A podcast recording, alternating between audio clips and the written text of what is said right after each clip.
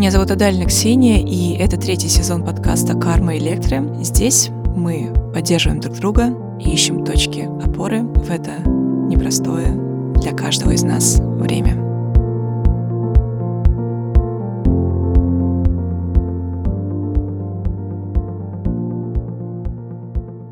Что такое стыд? Стыд — это источник совести. Что же такое совесть? Как звучит ваша совесть?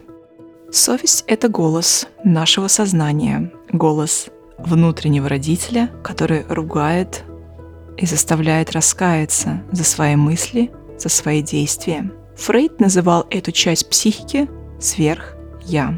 Кратко освежим в голове схему нашей психики. У нас есть бессознательное «оно», Эго — это я и сверх-я.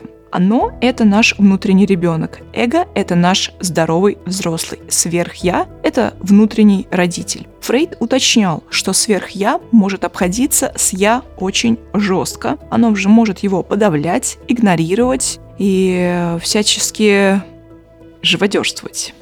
А проще говоря, жестокость по отношению к себе это и есть проявление деструктивного и разрушающего сверх-я. Сверх-я может быть живодером, наказывая муками совести или невыносимыми упреками за мысли, за действия, за поступки. Мы рождаемся невинными детьми, и запрет приходит к нам через голос родителя, а потом через социальную рамку.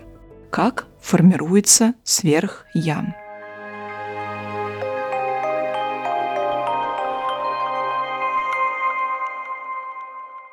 Первым делом формируется запрет на действие от «не суй пальцы в розетку» до «не дружи с этим мальчиком». Розовый пупс, не обладая внутренними запретами, он живет собственными влечениями и собственными инстинктами. Проще говоря, в голове младенца есть только одна история «я так хочу». И когда я хочу, все мое бессознательное стремится к удовлетворению желания, к удовлетворению «хочу». Родительский авторитет а, кстати, авторитет воспринимается нашей психикой как агрессия, то есть любой того, кого мы называем авторитетом, несет в себе заряд лично для нас страха и агрессии. Так вот, родительский авторитет, он становится внешним запретом. Появляется ощущение всемогущего, временами чего-то дающего, сверх человека, такого что-то божественного. На самом деле в нашу психику это интроицируется с точки зрения взрослого родителя. И из этого ощущения, что есть кто-то большой злой, что есть кто-то большой, что есть тот, кто меня накажет, и формируется деструктивное сверх-я.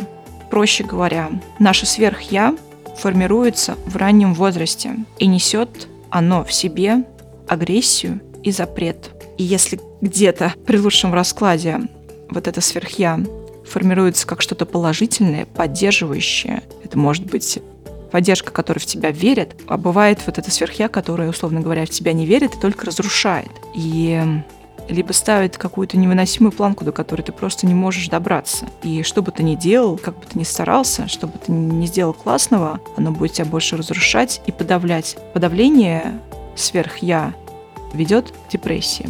И во взрослом возрасте мысли о злом роке — это детские флешбеки. Перед авторитетом родителя, перед агрессией ребенок отказывается от своих влечений, от своих желаний. Он отказывается от своего «хочу». Внутренний ребенок, внутренний создатель, вот этот творец, просто прячется в угол, когда появляется требование.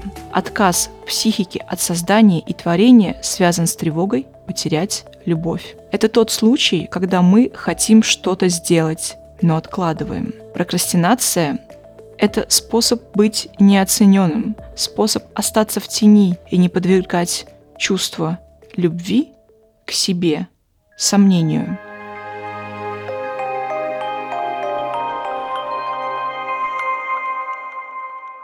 Взрослее мы берем установки родителя, потом установки общества. Идентификация себя с родителем дает чувство защищенности и фантазию о гарантии любви.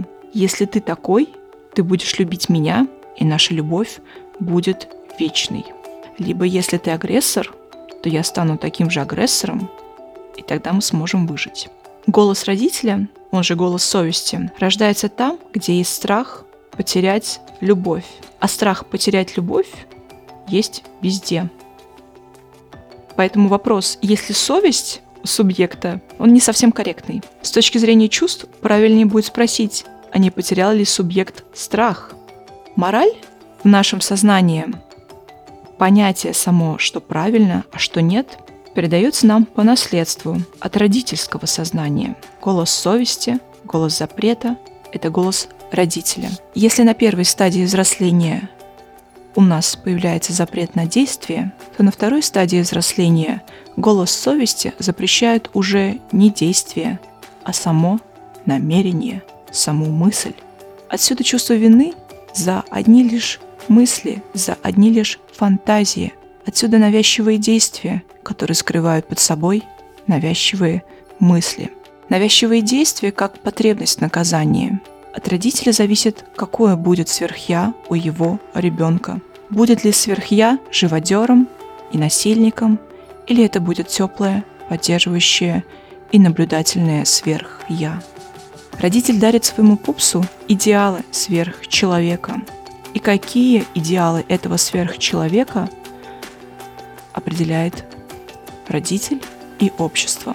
Голос либо принуждает, либо побуждает – но хорошая новость в том, что это часть психики, которую мы сознательно можем менять через наблюдение, через теплое и доброе наблюдение к себе, к своим мыслям, к своим поступкам. Проще говоря, через расширение наших границ о самом себе, через разрешение конфликта «тварь я дрожащая» или «право имею» определяется, кто мы есть на самом деле. Это все. Я желаю вам счастья, обладать причинами счастья. Пусть у вас все получится.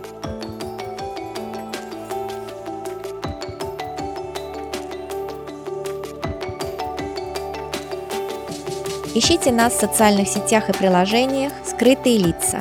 Слушайте бесплатно на нашем сайте hiddenfaces.ru, а также в приложениях Яндекс.Музыка, подкасты от Apple и ВКонтакте.